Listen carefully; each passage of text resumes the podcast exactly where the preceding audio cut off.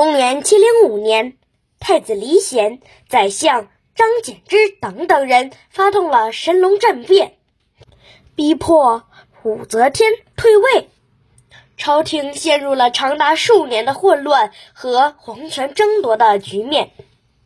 直到公元七一二年，武则天的孙子李隆基正式登上了皇帝的宝座，即位于唐玄宗。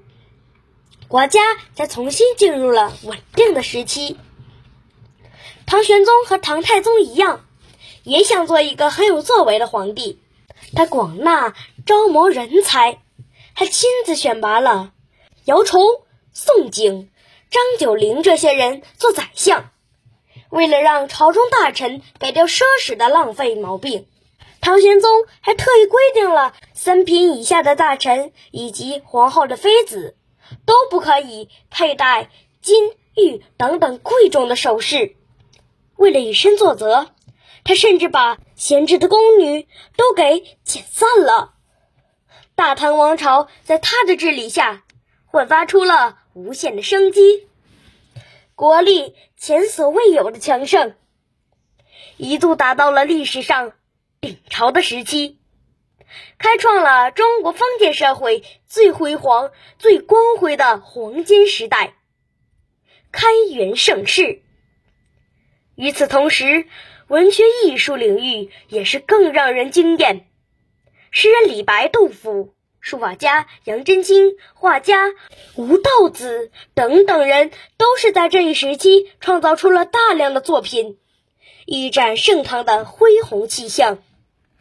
可惜，晚年的唐玄宗追求享乐，为人畏亲，心思完全没有用在治理国家上，导致朝廷混乱不堪，社会矛盾日益变得尖锐。公元七五五年，安禄山、史思明发动了叛变，唐玄宗仓皇而逃，史称为安史之乱。虽然历经了八年之久的安史之乱。最终被郭子仪等等将领平定了，但大唐王朝因为元气大伤，经济日渐萧条，国势由盛转败。杜甫的著名诗句“朱门酒肉臭，路有冻死骨”，就是这场叛变后社会现实的真实描绘。安史之乱后的皇帝，除了唐显宗、唐武宗和唐宣宗三位继承人开元遗风，让国家短暂的稳定了下来。其他皇帝大多数都是无所作为，或者是胡乱作为，进一步的加剧了唐朝的政治经济的崩溃。接着矛盾是激化，最终爆发了洪朝王仙芝所领导的农民起义。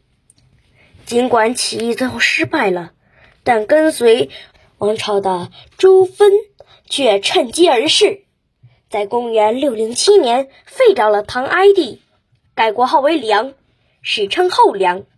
相国近三百年的大唐就此走向了灭亡。